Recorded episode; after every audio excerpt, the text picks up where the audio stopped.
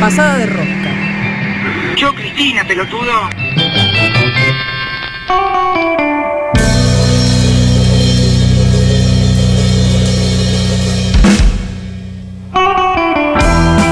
Pasamos todos, señoras, señores, señores. Este, bueno, ahí me falló la, eh, no, me, no me- me faltó. Chicas, chiques, chicos, acá estamos, en Pasamos Todes.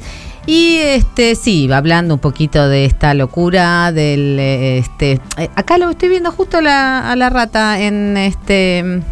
En IP dice, estamos sumando una medida más para simplificar el aprendizaje. O sea, es algo que los chicos, las chicas y las chiques ya saben y ellos pretenden este, enseñarles. No, mi amor, no. O sea, justamente si de algo saben les pibis es del lenguaje inclusivo. Pero bueno, también estamos pensando un poco en, en lo que significa un territorio, porque estamos hablando de la ciudad, estamos en esta ciudad, esta medida tiene que ver con este territorio complejo, con este territorio que a veces parece un privilegio según en qué barrio hayas nacido y otras veces parece la extranjería total, ¿no? Cuanto más al sur te vas de la avenida Rivadavia, más afuera de la ciudad de Buenos Aires estás. Y estamos con una invitada especial que nos trajo nuestro compañero eh, Diego Trerotola, a quien Sí. le... Sí, dale. Estamos con Presente, Dani vamos. Ruggeri, que se vino al piso. Es una entrevista presencial. Hola, Dani. Eh, Hola. Dani es muchas cosas, es, es muchos barrios también, pero principalmente es el barrio de Lugano, donde transcurre su última eh, producción gráfica, podríamos decir que es una historia Porque que Gaby es... es de, va, Gaby, perdón, Da- perdón, No, hablando de bien, sí, Dani. Justamente iba a, Dani. a empezar a decir que es historietista, Exacto. es profesora de arte, es gestora cultural, es editora también. Wow. Es muchas cosas, eh, por eso digo, es muchos barrios. Y, y el barrio donde transcurre su última historieta es Lugano. Eh, y es una historieta que podríamos decir que no es barrial en el sentido convencional, porque rompe un poco con las convenciones de cómo se representa el barrio. La historieta se llama El Diablo en la Torre 9. Está editado por eh, un sello que es Barro, que es un sello feminista de edición de historieta reciente. Y quería como un poco empezar hablando de cómo, cómo fue esta- trabajar sobre el género fantástico desde lo barrial, porque ese, esa es la ruptura un poco, pensar Lugano no como un territorio eh, del realismo, de, Sí. de ciertas rutinas para representar lo barrial y el territorio, sino encontrar otro lenguaje del barrio. Sí, otras maneras eh, de mostrar el territorio. Bueno, primero, muchísimas gracias por la invitación. No, Un placer, Dani. Un, un lujo además en, en- en- entrar y aterrizar para charlar sobre territorios y barrios e infancias en el medio de esta agenda y de este debate que justo además me parece que es como pertinente también. Hay un poco de continuidades que se pueden hacer y algunas conexiones. Y bueno, gracias Diego porque fuiste al hueso de la cuestión de, de lo que más me interesa cuando charlamos sobre esta historietita, que es muy modesta, es una historieta de 40 páginas, que estructuralmente es una historia de aventuras. Eh, y las historias de aventuras eh, tienen muchas maneras, pero elegí con mucha conciencia que sea una historia de aventuras eh, que tenga la estructura de una historia de aventuras. Y lo que elegí es que el escenario de esas aventuras sea mi barrio de crianza, que es el barrio Zamoré, de, que está en Villa Lugano, que fue un barrio de monoblocks, el más lindo de todos. ¿Y los No- protagonistas de esa...? Y los protagonistas eh, son una banda de cinco niñas eh, que están basados ficcionalmente, por supuesto, porque una vez que llegan al papel eh, la realidad se ficcionaliza, pero basados, eh, los personajes están basados en eh, niñas que fueron amigues míos, eh, hay un personaje que está ligeramente basado en mí misma cuando era chica, porque obviamente tiene un tenor autobiográfico. No me enfrenté con el diablo yo en persona, al menos no literalmente, creo que metafóricamente por ahí, pero no literalmente. Y Y hay algo interesante Sí. en que sea un colectivo el protagonista, eh, de, de la, o le protagonista de esa historia. Y también hay una cuestión muy interesante con, con el género, cómo representar a, e- a esas niñes, porque hay como un- como una disolución, una ambigüedad con los géneros que tiene que ver mucho con también la experiencia barrial de la adolescencia y de las infancias y de las juventudes, digamos. Es interesante porque eh, en general los personajes intenté, como vos decías, esta colectivización, eh, que es muy difícil en 40 páginas. Es muy difícil. Si tenés cinco, hay dos errores que no son errores, pero dos decisiones que come- a mí que mi barrio de monoblogs tenga ladrillos al aire es un gran problema para el dibujante.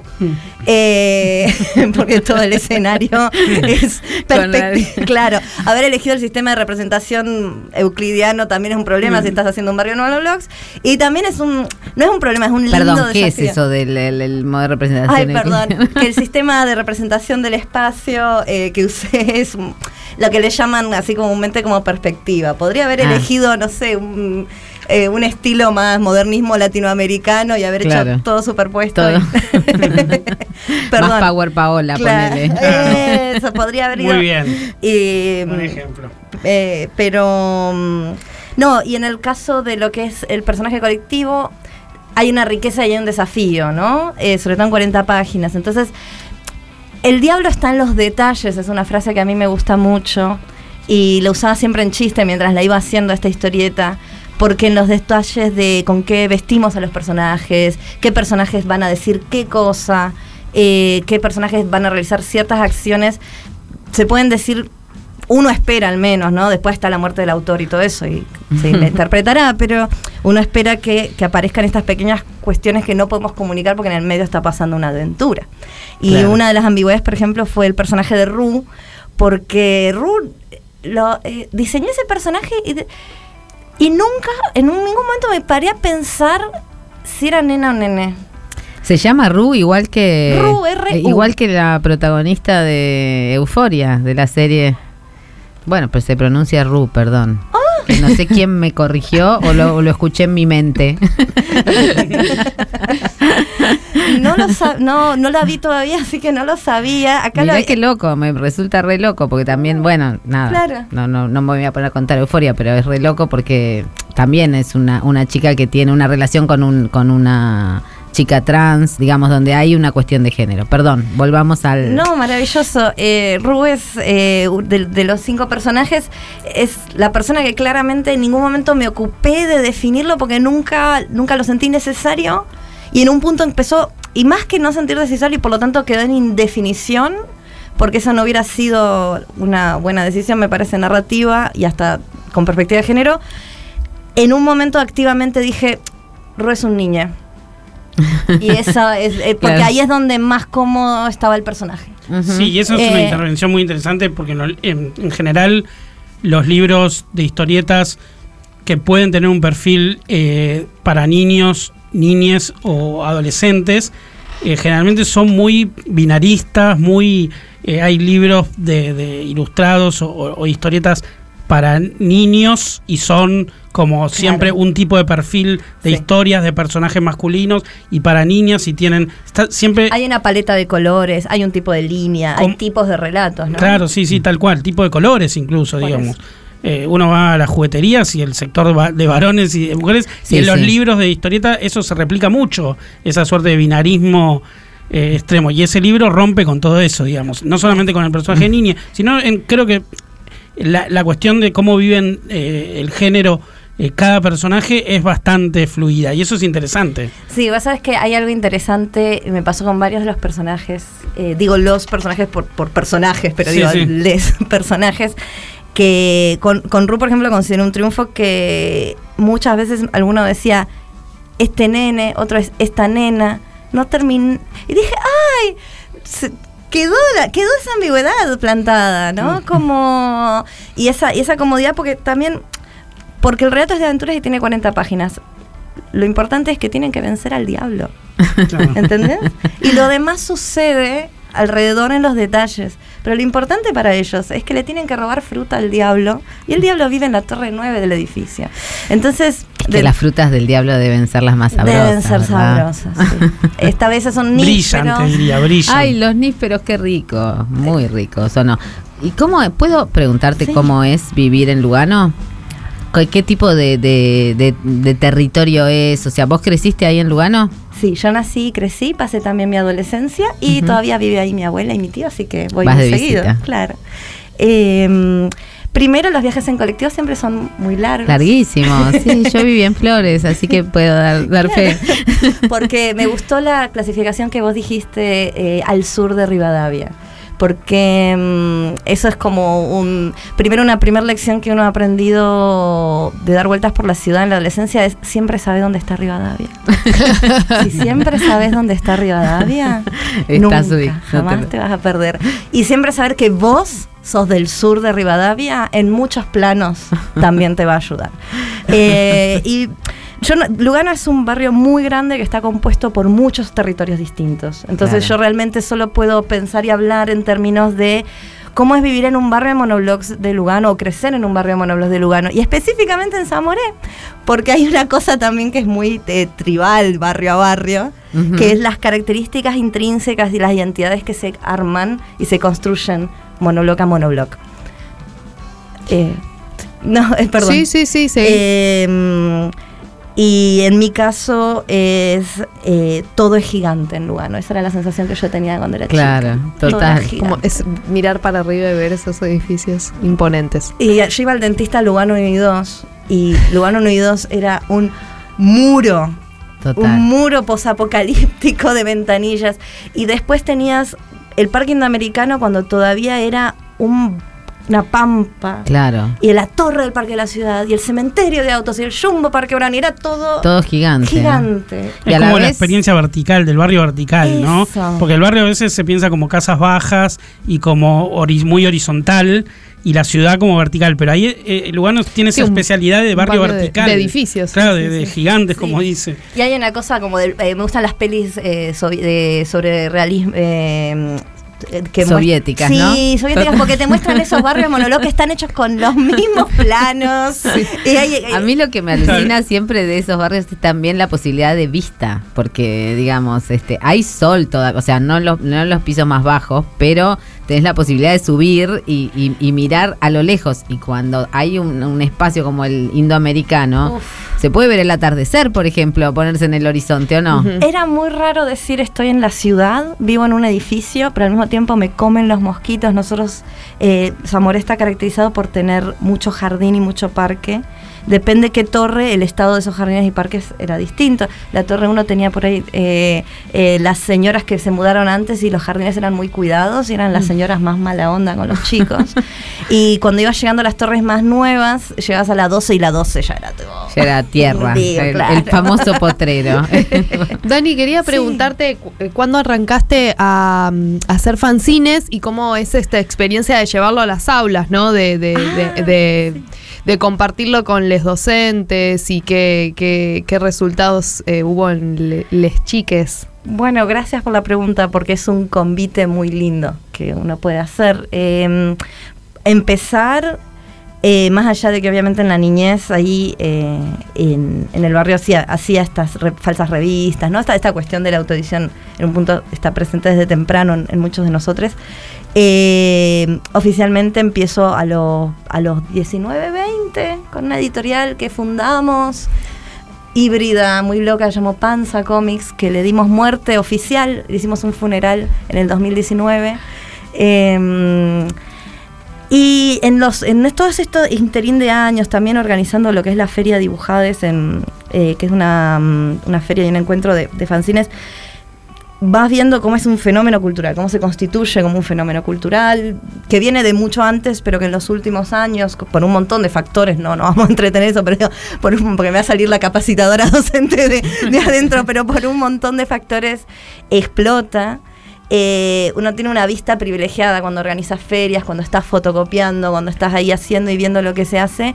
Entonces, con una colega que es una profesora, que fue profesora mía, que se ve Rus, que es supervisora de plástica en la ciudad de Buenos Aires, eh, diagramamos unas capacitaciones docentes porque es un dispositivo eh, que tiene que ser convidado a la escuela porque las herramientas de la autoedición son herramientas emancipatorias. Total, decir, total. eh, y eh, además mm, es un fenómeno cultural y por lo tanto también tiene que llegar. Es decir, en las escuelas nosotros qué hacemos? Tenemos una ventana que está, en el caso de las artes visuales, pues yo soy docente de artes visuales, es el mundo de las artes visuales. Y en la escuela tenemos que encontrar todo eso y adecuar esos contenidos, e incluir nuevos modos de armar imagen y de hacerla circular es pertinente. Dani, Yo- ¿dónde yo- se consiguen tus, este, los, tanto Sí. los fanzines? Acá yo tengo un recetario de 2001 del que me acabo de enamorar Ay, y creo que no te lo voy a devolver. ¿no? Bien. No, hermoso. es un regalo.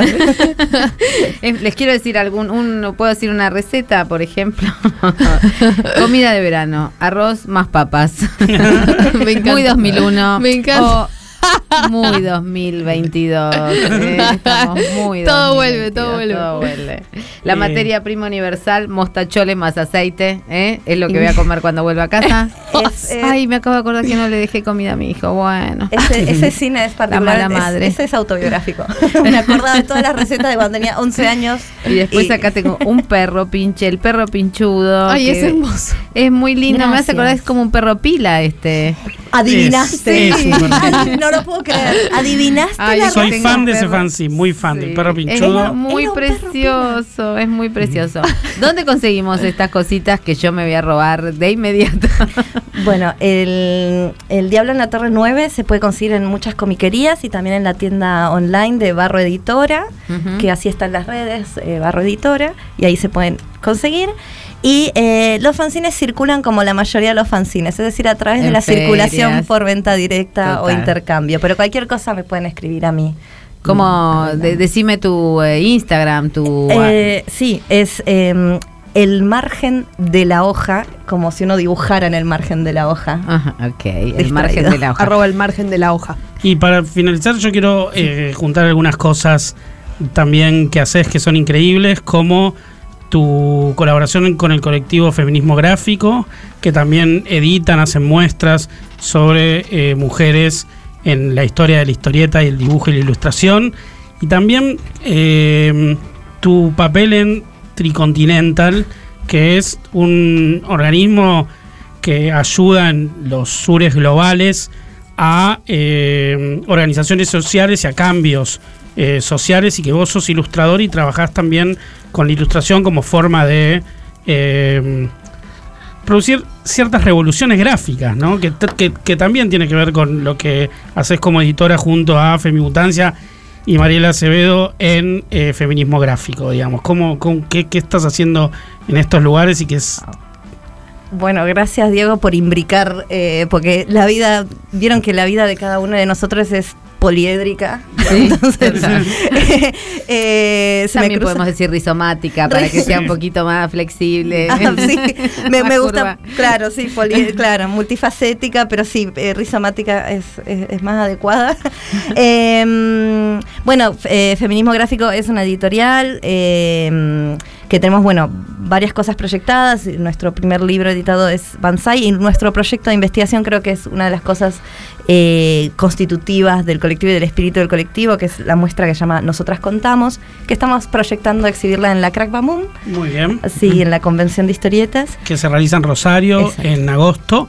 Así que buenísimo que ya sabemos que va a estar ahí de nuevo, Claro. exponiendo toda una investigación sobre mujeres que contaron a través de gráficas, eh, desde Nini Marshall, que también ilustraba, que hicieron toda una investigación para encontrar los dibujos de Nini Marshall, y eh, hasta eh, historietistas trans eh, Son- contemporáneas, digamos. Es un recorte de 80 eh, mujeres y disidencias historietistas y del humor gráfico y el recorte, la palabra es muy acertada porque hay muchas más. Es medio la respuesta investigativa a ¿qué pasa con las mujeres en la historieta? Ahí está. bueno, ¿qué pasa 1933 a la actualidad por lo menos? Qué señores? De hermoso. todo, pasa de todo, pasamos todos. Muchas gracias, Dani. Te podés Muchas quedar gracias. Sí. si te sentís cómoda este, hasta el final. Mientras tanto, yo me voy a acomodar para escuchar a una de mis ídolas que me encanta. Una de esos temas que te, que te gusta cantar en la ducha. Janis Joplin. A ver, tíralo. Mary Jane.